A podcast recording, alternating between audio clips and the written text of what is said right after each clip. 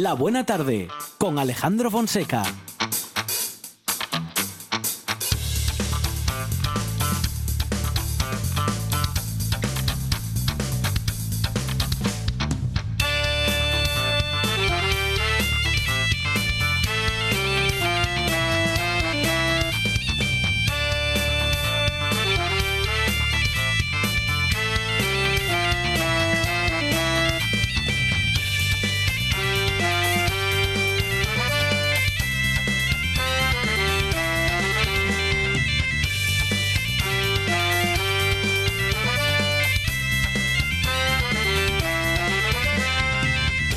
Buenas tardes. Son las 4 y 9 minutos de la tarde y esta es la radio del Principado de Asturias.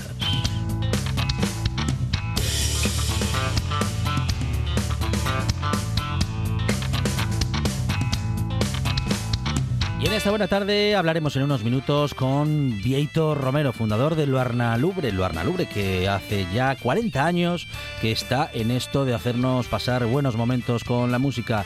Lo celebra en Gijón el próximo fin de semana y estará con nosotros eh, justamente su fundador y vamos a recorrer eh, pues la historia de Luarna Lubre y hablando también de su presente y su futuro.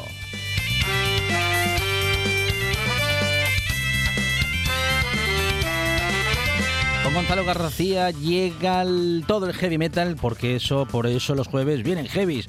Tendremos también a Jessica Gómez con el sombrero de Indiana para descubrirnos los secretos del cine.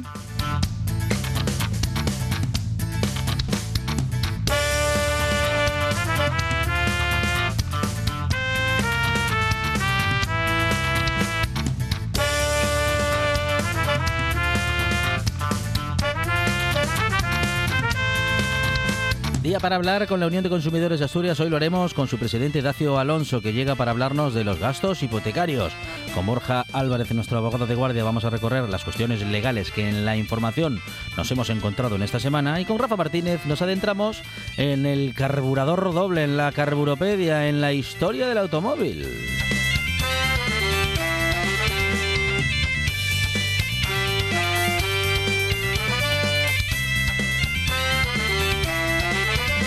Bucearemos en las redes sociales y con Gonzalo Camblón nos acercaremos a las curiosas curiosidades en una buena tarde que tiene en la producción a Sandra González.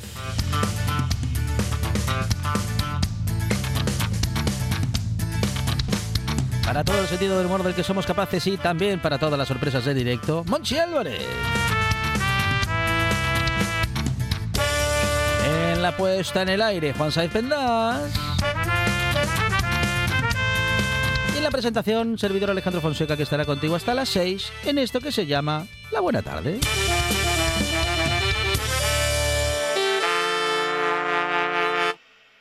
Me gusta la buena tarde.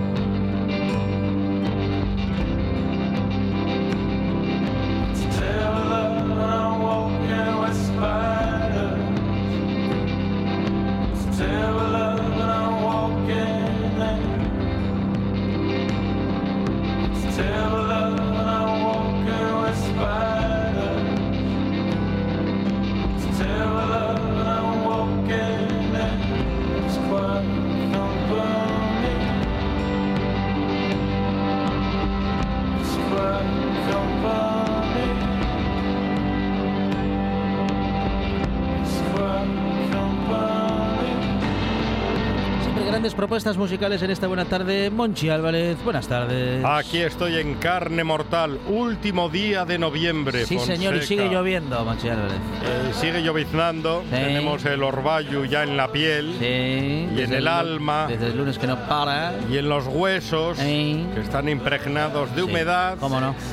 Pero tendremos día y medio, digo yo, para hacer una colada en esta Asturias es- nuestra. Dicen que para de llover, sí, eh, entre las, no sé, entre las 9 de mañana Sí. y las 8 de la tarde. Ah, muy bien. Bueno, de la tarde noche ya, porque a las 8 ya hace dos horas que no hay sol, ni luz, ni nada. O sea que ya... Ahí está. Tengo ahí tiene unas que horas. aprovechar ahí, Tengo sí, unas horas, sí. tengo que aprovechar. Sí, Levántese a las 5 de la mañana para poner la lavadora. Bien. Quiero hacerle quiero hacerle partícipe de una agenda Ah. en diciembre, Fonseca. Bueno, ¿cómo ¿Quiere no? que Muy bien. yo le haga la agenda en ¿Me diciembre? quiere hacer la agenda en sí, diciembre? quiero hacer la agenda en Sí. diciembre. Bueno, Y empezamos por Sí. el 8 de diciembre, Ah, ¿qué le bueno, parece? venga. Es una buena fecha el 8 ¿Cómo de no? diciembre. Sí, sí. Porque es que me llegan mensajes de vez en cuando ¿Qué le- de gente que no me conoce en absoluto. ¿ah, sí? Y me llega. y Mire, Ah, pero mire. usted es un hombre famoso. No, en la no, radio. no soy famoso ni en mi casa. ¿No? Me, eh, menos mal. Me llega un mensaje de Rosario Nacional por la Unidad de España. ¿Qué le Ah, parece? no, no, claro. El, Ah, 8, pero no, eso no- el 8 de No, pero a diciembre. mí me parece que eso no es un, digamos, Rosario no corresponde en este caso al nombre propio, Sí. sino posiblemente a una organización que se ha llamado así. El 8 de diciembre a Sí. las 7 y media. Claro. Ahora que podemos pillar el tren en Asturias Ah, y claro. plantarnos en Madrid en un A lo periquete, mejor se puede aprovechar. pues se puede aprovechar. Pero usted yo creo que no va a aprovechar ese... Por eso le digo que me, Claro. ma- me mandan Sí. mensajes, gente que no me conoce en absoluto, Ah, ah, pero yo se lo traslado a usted, Fonseca. muy bien, bueno. Rosario Nacional por la Unidad de España. En el Sí. Santo Rosario Sí. está cifrada Ajá. la salvación de España. Lo Vaya. dice San Antonio María Claret. Sí, pero qué cosas, ¿eh? Bueno, yo creo- España No. se salvará por la oración. Si la agenda va a ser así, igual hacemos otra cosa, ¿eh? Sí.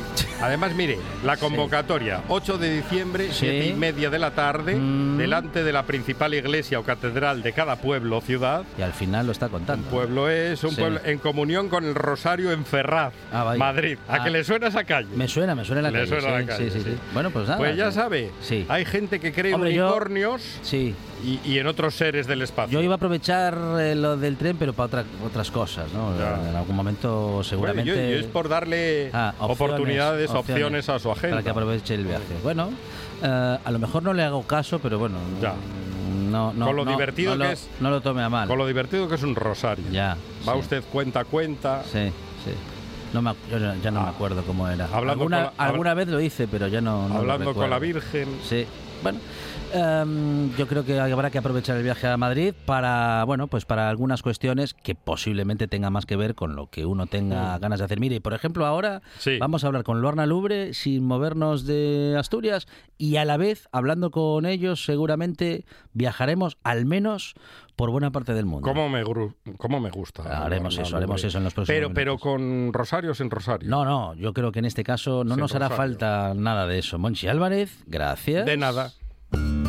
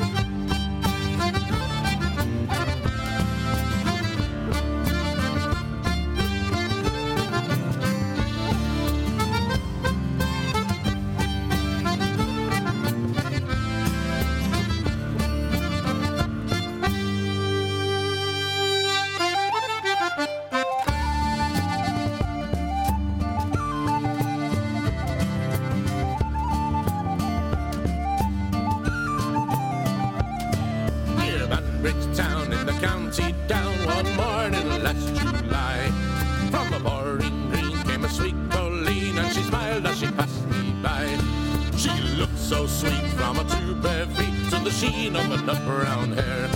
Such a coxing yell, sure I shook myself, but to see I was really there.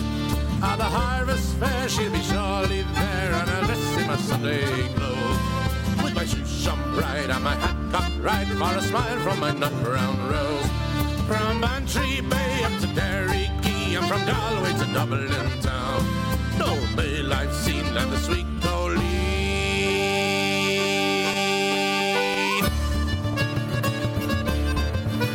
Está ya con nosotros Vieito Romero, fundador de Luarna Lubre. Vieito, ¿qué tal? Buenas tardes. Hola, buenas tardes, boa tarde. Buenas tarde, buenas tarde, bienvenido esta buena tarde. Bueno, oye, 40 años haciendo, bueno, pues haciendo lo que más os gusta, haciendo algo que todos hemos celebrado, que todos hemos disfrutado y que seguimos disfrutando, ¿no? Porque el Luarna Lubre es bueno, pues una seña de identidad de este norte de Galicia, por supuesto, pero vamos a decir que incluso de este norte, ¿no? Porque casi no, no, no, no, no diferenciamos, ¿no? Entre que si sois de Galicia o de Asturias, en fin, eh, por, por cuestiones mm, diversas, todas ellas, bueno, culturales y de identificación, Luarna Lubre es parte de nuestra música y es parte de nuestra historia, Vieito.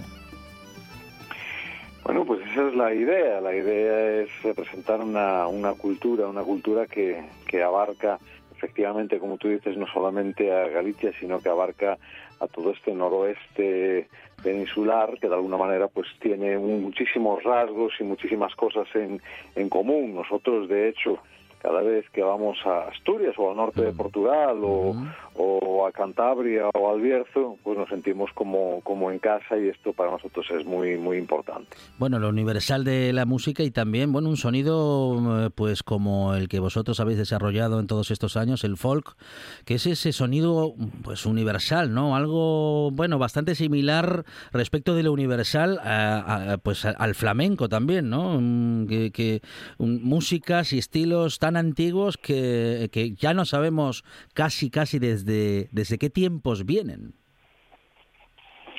Sí, efectivamente, es una es una forma de hacer de hacer, hacer música, músicas de raíz. Es, eh, eh, tú comentas el, caso del, del flamenco y efectivamente, pues tiene tiene mucho que ver en, en este sentido con, con la música que hacemos nosotros. Son músicas diferentes. La, nosa- la nuestra es una música más atlántica.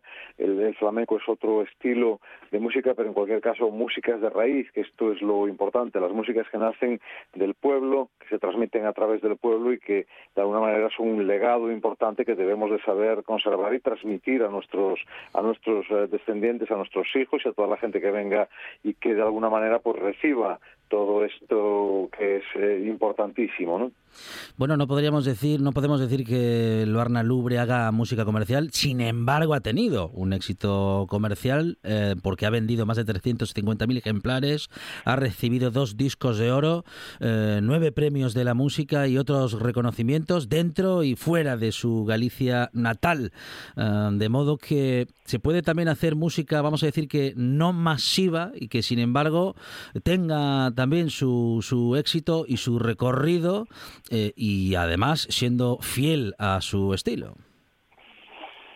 Sí, esta es, esta es la idea. Música comercial es toda aquella, es toda aquella que tiene la capacidad de venderse, ¿no? Pero bueno, sí. en cualquier caso tú lo, lo acabas de decir bien. Música no masiva. Y no es masiva porque no tiene la posibilidad de llegar a los medios de comunicación como llegan otro tipo, otro tipo de músicas, ¿no? Que tienen más cobertura, que tienen más eh, posibilidad de estar permanentemente sonando, tanto en los diales de radio como en las, en las cadenas de, de televisión.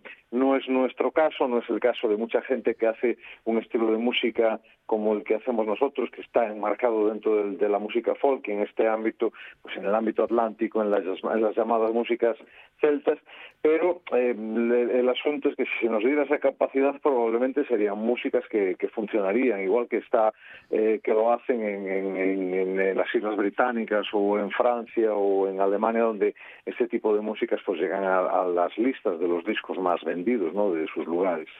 Bueno, tenemos concierto de Luarna Lubre, como decíamos, este fin de semana, el próximo sábado pasado mañana en Gijón, en Laboral, en, Laboral, en la Laboral en Gijón, en ese gran teatro que está dando pues eh, grandes historias y que está contando y se está escribiendo una, una gran historia eh, culturalmente hablando, Vieito. Eh, Luarna Lubre, mm, una, en una encrucillada eh, que ese, este es el, el último trabajo en el que nos vamos a encontrar, bueno, pues celebrando estos casi 40 años de andadura musical y estarán presentes las voces de Pablo Minalés, la cantautora gallega SES, Rosa Cedrón y diferentes cantantes que han pasado por el grupo, Vieito. Sí, bueno, esto está en el disco, no va a estar mañana laboral, ¿eh? esto hay Sí, que dejarlo no, claro sí, también. sí, pero sí, claro, pero bueno, claro. en, en- en- en cualquier caso sí, o sea, en el disco que es Encrucillada, que es nuestro vigésimo trabajo después de 37 años de trayectoria, pues lo que pretendimos hacer es una especie de celebración, porque sacar 20 trabajos discográficos para cualquier grupo de música es un hecho importante, Mm. pero yo creo que es algo casi heroico dentro de nuestra de nuestro tipo de música, porque es algo eh, excepcional, ¿no? Y en este caso, pues quisimos hacer una celebración y aquí pues eh, fuimos capaces de juntar a todas las voces que pasaron por Barna Lubre.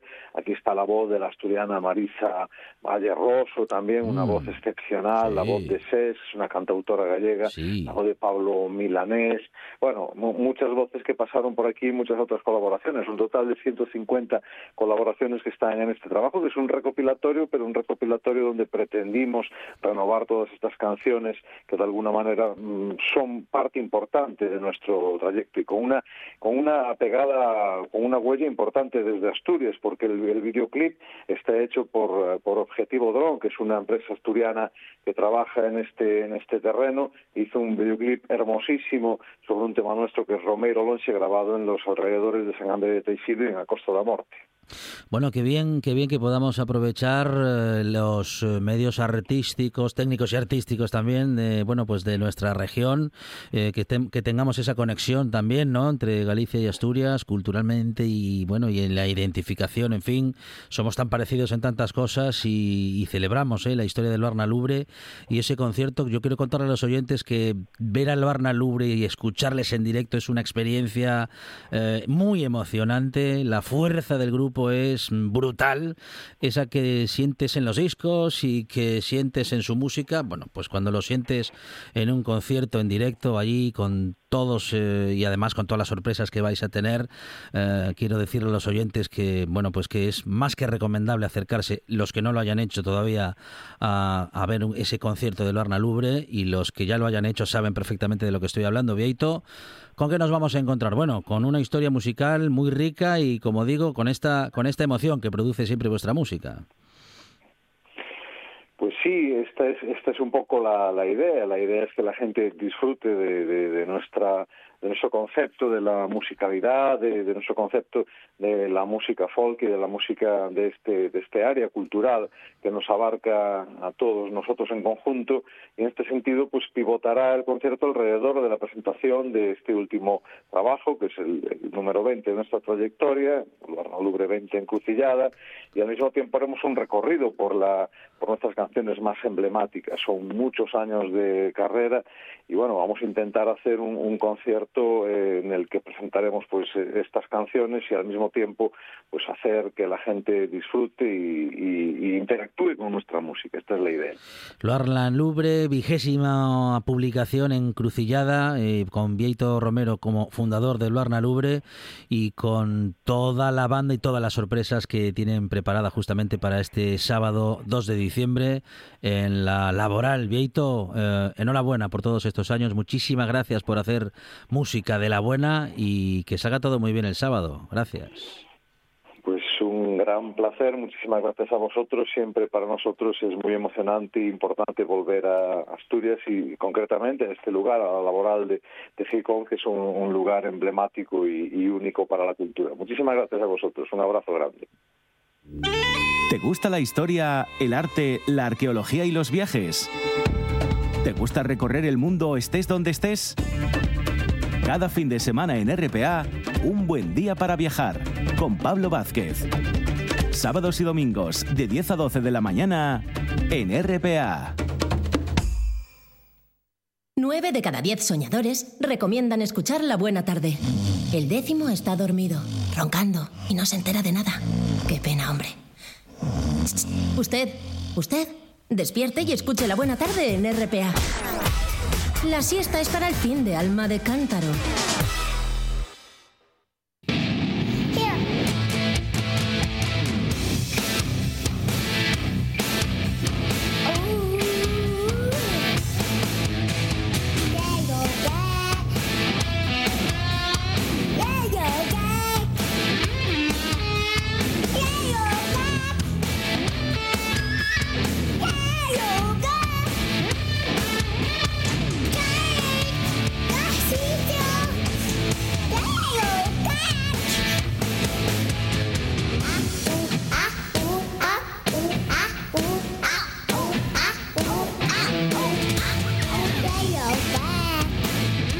Estamos ya en los minutos más heavies de la semana, Monchi Álvarez.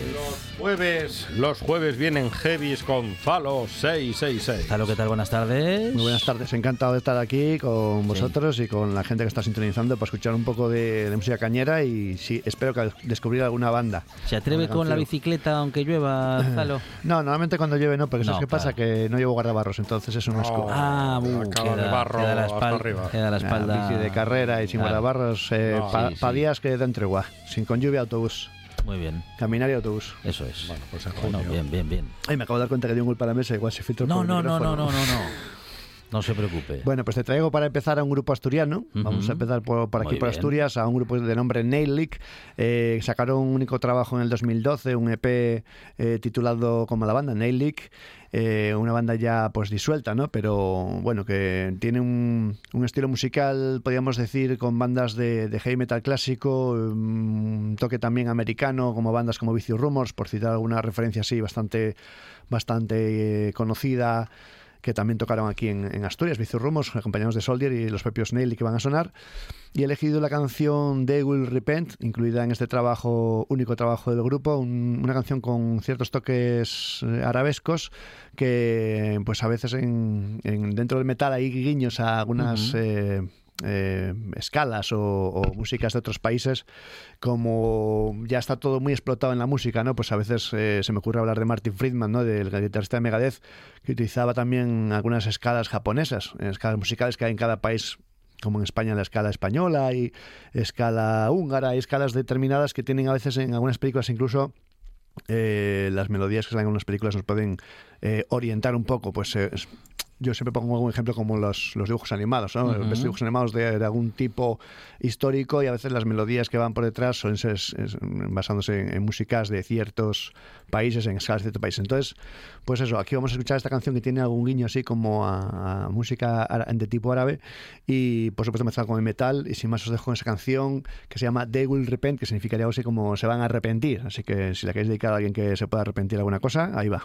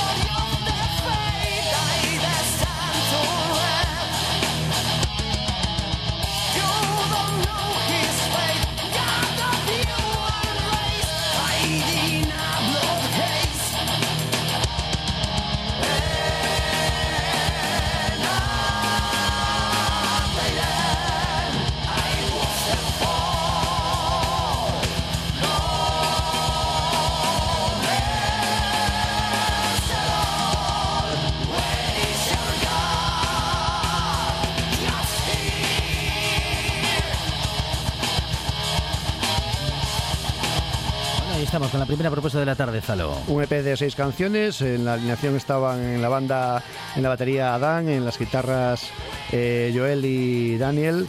Y en las voces George, un gran cantante de nuestra tierra, y en el bajo Viti Antiñolo. Bueno, pues este trabajo salió en el 2012 y fue con lo que arrancamos hoy, dando un poco de, de la visión del metal más potente, digamos así, heavy metal clásico, pero con ese toque americano que comentaba antes, ¿no?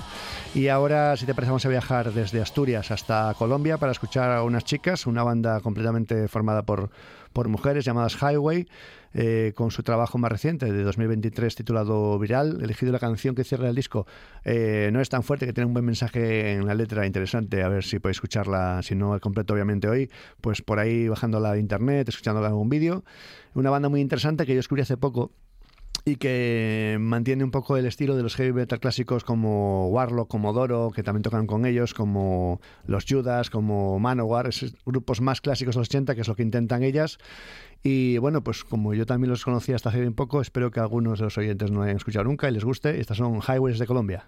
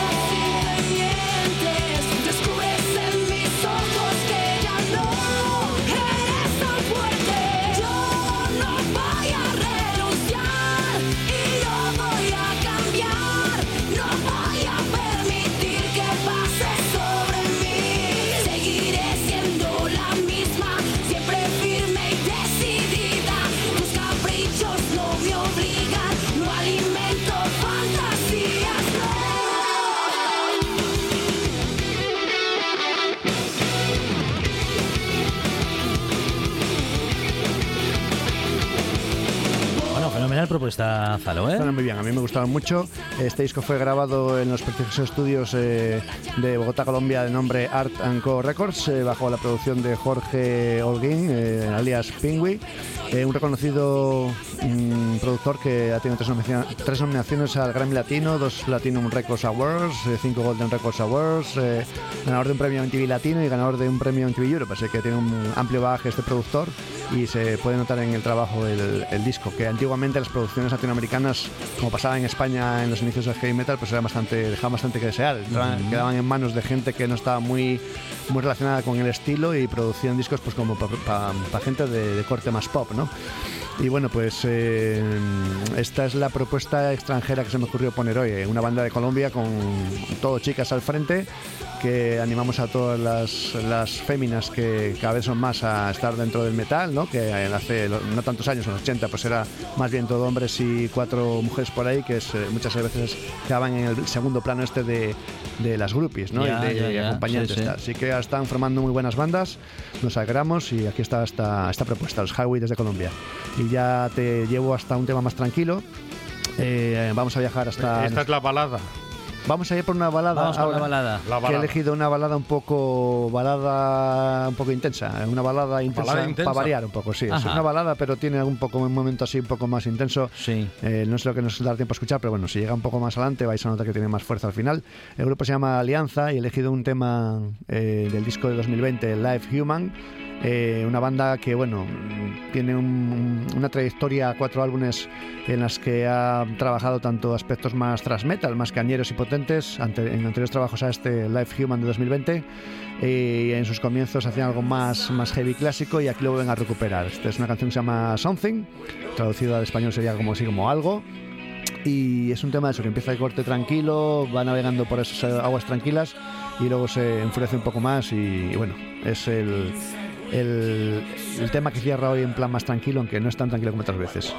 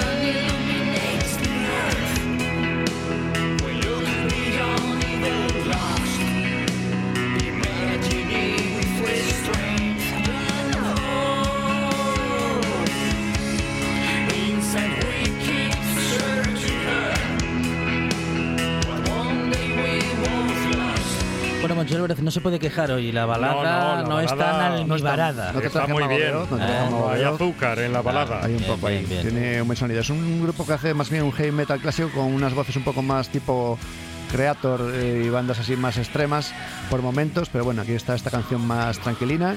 En la banda están Andrés en el bajo y voces, eh, Alfonso en la batería, Eduardo en las guitarras, Alberto en otras guitarras y Marta en los teclados. Y bueno, tienen cuatro trabajos. Eh, se formaron en el 2003 en Badalona, Cataluña, y, este es el, el grupo nacional fuera de Asturias pues que empecé a poneros hoy. Y nada, espero que os haya gustado esto es Alianza. Claro que sí. Muy bien. muy Eh, bien. ¿alguno, claro. alguno de nuestros grupos os gustaron más que, que Me los demás? gustó mucho el, el gru- el grupo de Colombia. Las chicas, Sí, ¿eh? muy Eh, bien, muy bien, Highway. grupo femenino Mira, fantástico. sí, señor. te- A, a mí la balada que no es balada. Ah, mire. Sí, Muy bien. Me Bueno. convenció. A mí yo diría ¿Te los primeros que se gustó el Asturias grupo para apoyar a los asturiano? primeros, Muy sí. bien, pero muy todos, bien. vaya. Así que nada, los que queráis buscar un poco más su música, ante las dudas de alguna escritura de algún nombre, pues que lo hagan vía internet, ¿no? En- Claro. en comunicarse para ver si algún grupo no lo habéis Y encontrado. en redes sociales. Exacto, porque este Alianza se escribe con Y, entonces eh, estaba pensando en eso, que hay gente que busca algún grupo y no lo encuentra, así que cualquier duda ponéis en contacto y os lo informo. Todo el heavy metal en la buena tarde con Zalo 666. Zalo, muchas gracias. A ti por invitarme, a mucho por estar aquí aguantándome y a los oyentes.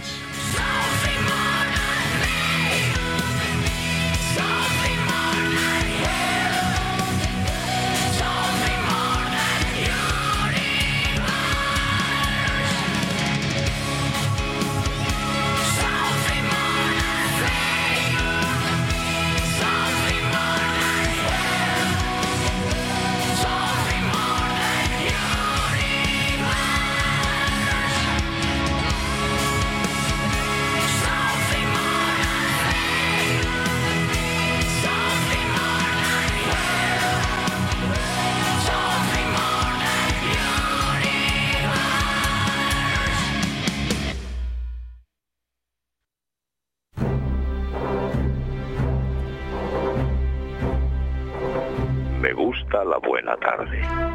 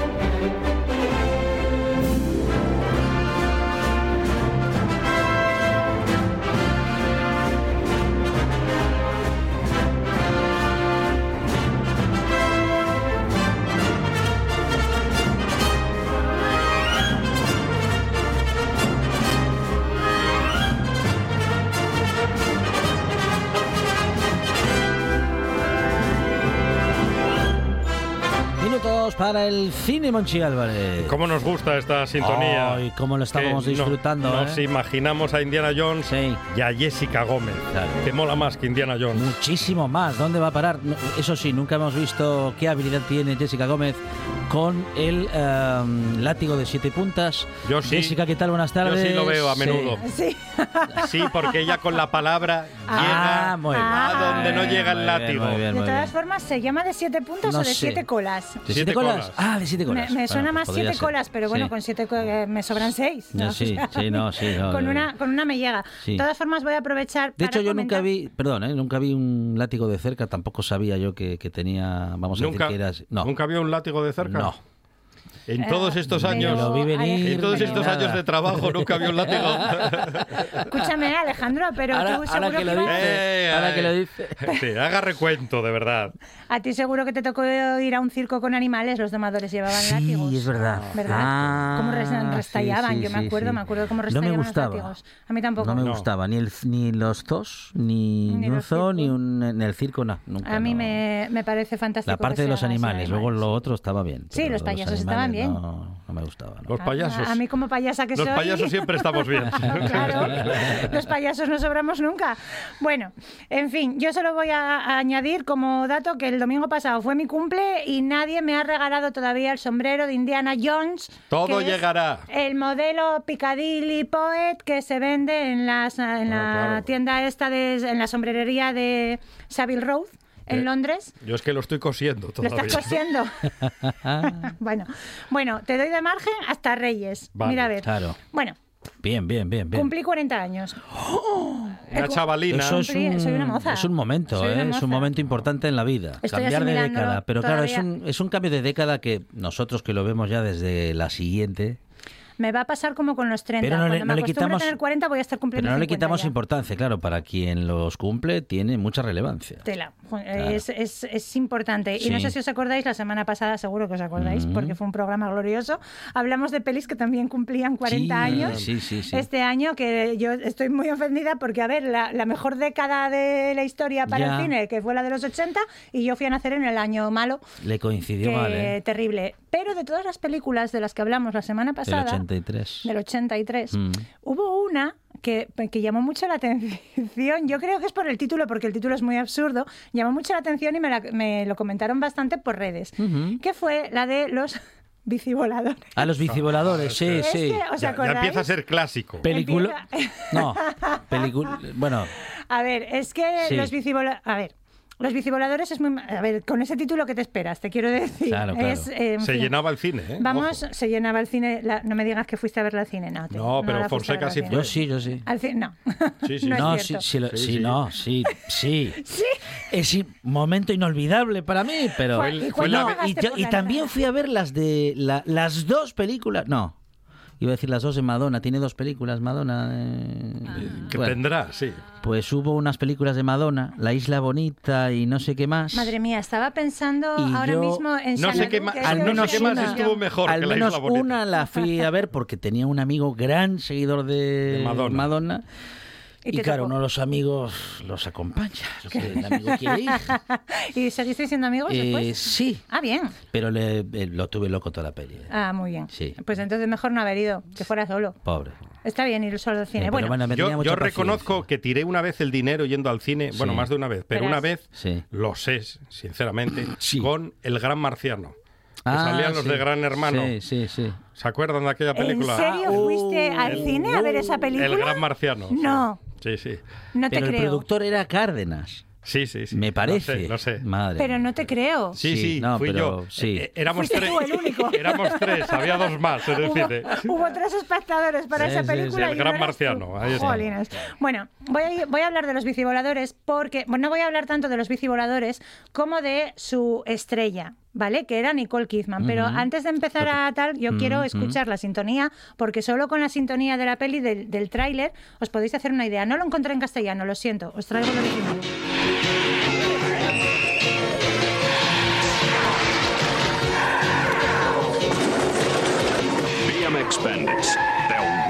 The streets, in the chase to end all chases. It's thrills and spills. It's fast and furious fun. There's only one word to describe it.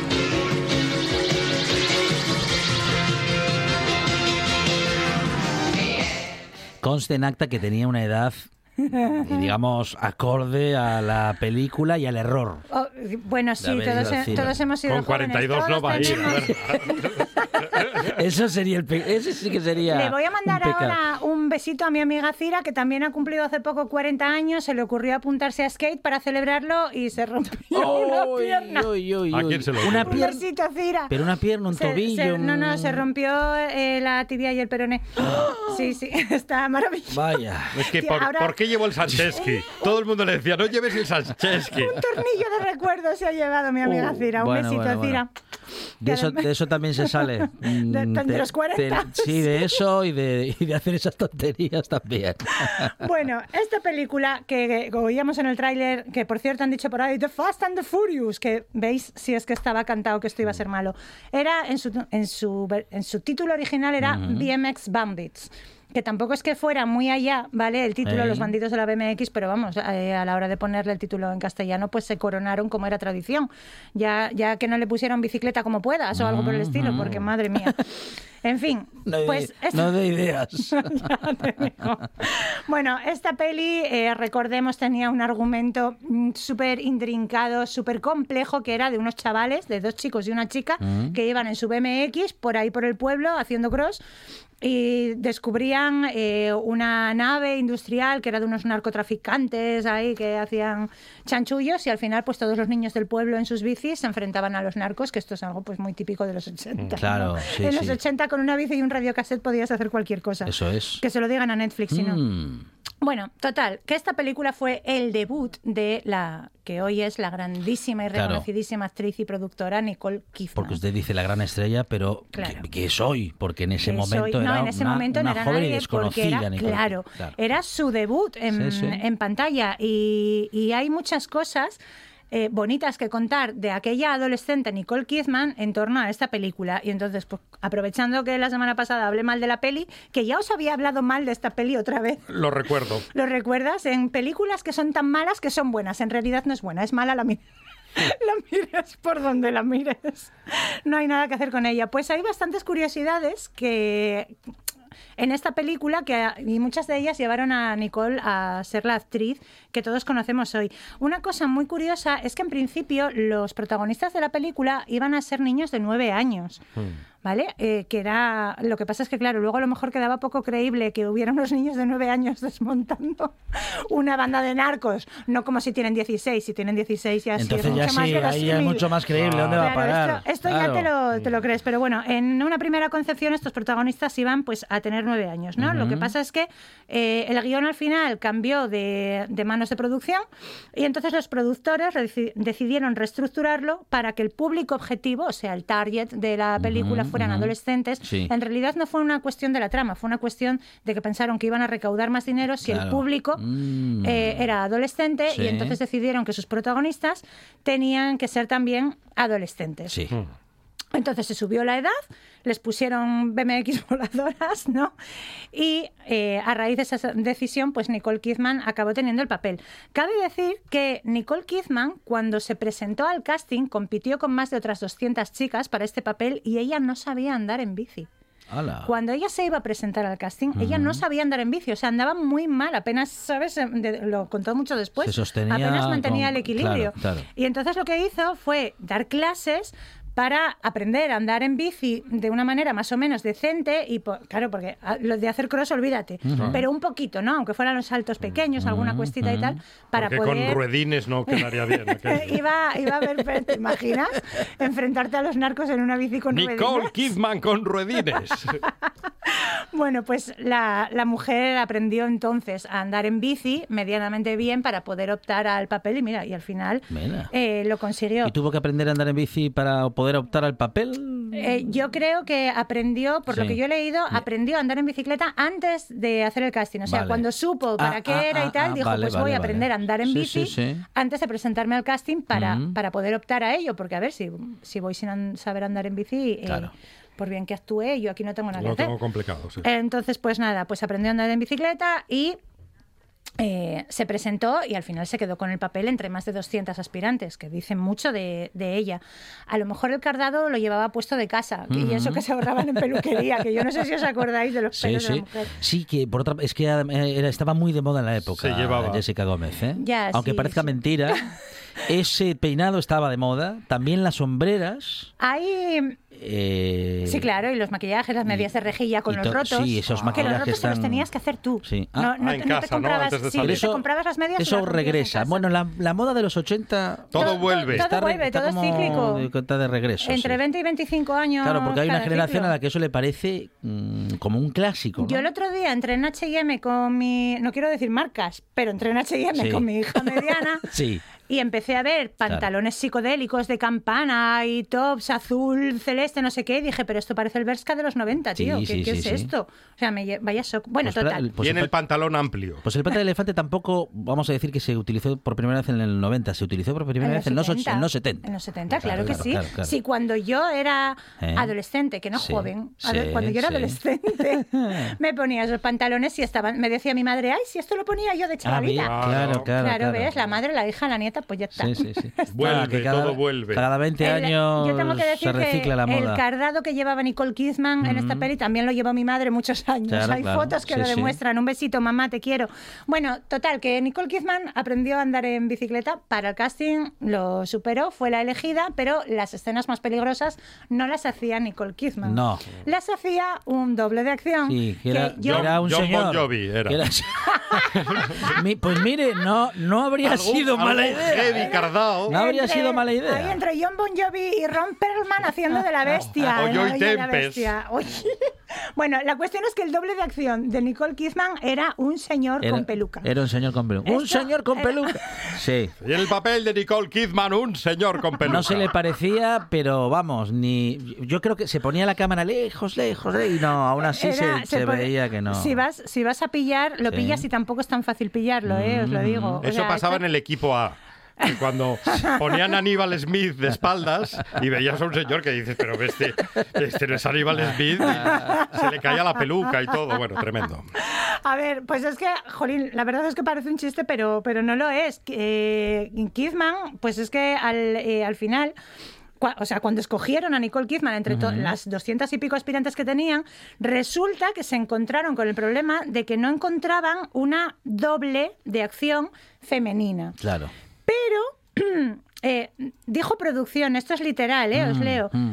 No encontraron una doble femenina convincente. Ajá. Entonces les pareció Pues que era mucho más convincente Ah, poner un hombre adulto súper convincente eso. ¿Dónde va a parar? con una peluca ¿Qué- mala, que yo aquí me, pla- me planteo ¿Qué si es que a lo, me- criterio, a lo eh? mejor yo no sé lo que Sí. significa la palabra convincente. Igual he estado No. engañada Es que ponía la, la BH California, la ponía el de casa. Bueno, la co- yo tenía una BH azul. Oh. Tenía una BH azul y una cosa os voy a decir. Mm. Yo, mi BH azul, yo la heredé de por lo menos dos hermanos que yo sepa, Sí. ¿vale? Y después de mí la tuvo mi sobrino, ¿vale? Anda que no anduve yo en esa BH por todo el parque de la Felguera, por el Parque Nuevo, vamos, estábamos loquísimos. A mi sobrino se la robaron en la cancha. Uh. Y a la persona que se la robó le digo desde aquí, destrozaste una infancia y un recuerdo familiar. Muy mal. Y no te deseo ningún mal, pero ojalá te dejen carbón. Eso es. Bueno, total. Que este eh, no era no encontraron doble femenina convincente, pero encontraron un señor que al parecer con una peluca, pero para que vosotros os hagáis una idea de lo convincente que resulta, yo en mi recuerdo lo, lo veía hasta con bigote y resulta que he ido a buscar los fotogramas y no tiene bigote. Os, Menos he, tra- mal, os he traído mal. una foto, luego os la enseño, ¿vale? una foto. Pero no tiene bigote, menos mal, es lo que le falta al hombre. Eh, la cuestión es que, mm, bueno, eh, aparte de todo, ella no hacía las escenas más peligrosas, pero creo que es mm, que merece decir que se torció un tobillo la muchacha. ¿vale? El primer día de rodaje. Sí. ¿Ves? Como mi amiga Cira, si es que Qué mala suerte. el primer día es el peor. Se torció un tobillo la chica, pero bueno, quedó ahí. No sé si afortunadamente, porque luego volvió a grabar y Claro. la película se hizo igualmente. Claro.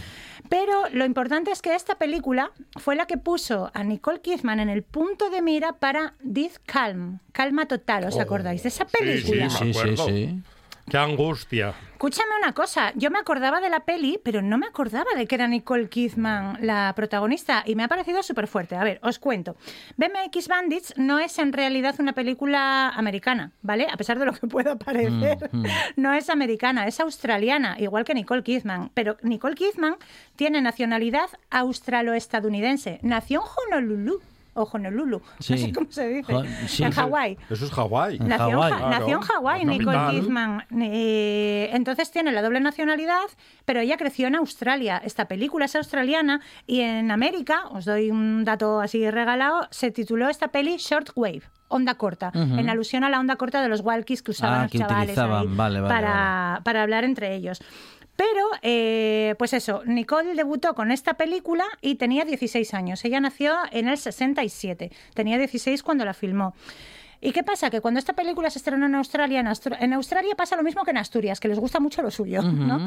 Y entonces eh, Nicole Kidman se puso, o sea, totalmente en el punto de mira de, las, de todas las productoras, de quién es esta chica que actúa tan bien y que es tan guapa y tan mona y tan aplicada que mírala, ha aprendido a andar en bici para esta peli. ¿Qué pasa? Que se convirtió en una actriz a tener en cuenta, decían. Incluso en The Guardian, en, en Reino Unido, llegaron a hablar sobre ella, que era muy poco habitual en un adolescente que acababa de debutar. La cuestión es que eh, le empezaron a caer trabajos y proposiciones de papeles y seis años después, ¿vale? Con 22 años, protagonizó Calma Total con Billy Zane, que era el prometido de Rose en Titanic, y con Sam Neill, que era el de Parque Ah, Jurásico. muy bien, sí. Eh, en esta película, Nicole Kidman tenía 22 años y Sam Neill 42. Sam Neill es 20 años mayor que Nicole Kidman. Y, y estaban, os recuerdo, el argumento de esta peli era que ambos eran un matrimonio que habían perdido un hijo y se iban a un barco a... a, bueno, pues a como a pasar el duelo, ¿no? Sí. Se iban y entonces encontraban un chaval flotando en el agua que se suponía que era el único superviviente Qué de una película intoxicación y no sé qué. angustiante. Muy angustiante, pero es como, ostras, yo no Mm. recordaba que visualmente hubiera tanta diferencia de edad entre estos Ya. dos. Sí, sí, sí, a mí. Mm. me, me dejó aplatanada el dato. Pero bueno, había 20 años de diferencia entre uno y otro. Es una peli que ha envejecido bastante bien. Además, no la he- hace mucho que no la veo, pero por el recuerdo que yo tengo, creo que ha envejecido bastante bien. Y fue al estrenar esta película no fue especialmente resultona en la crítica lo que es la película, pero sí tuvo muy buena crítica la actuación de Nicole Kidman y además la peli tuvo muy muy buena acogida entre el público. ¿Y a Kidman qué le supuso? Pues un grandísimo aumento de popularidad.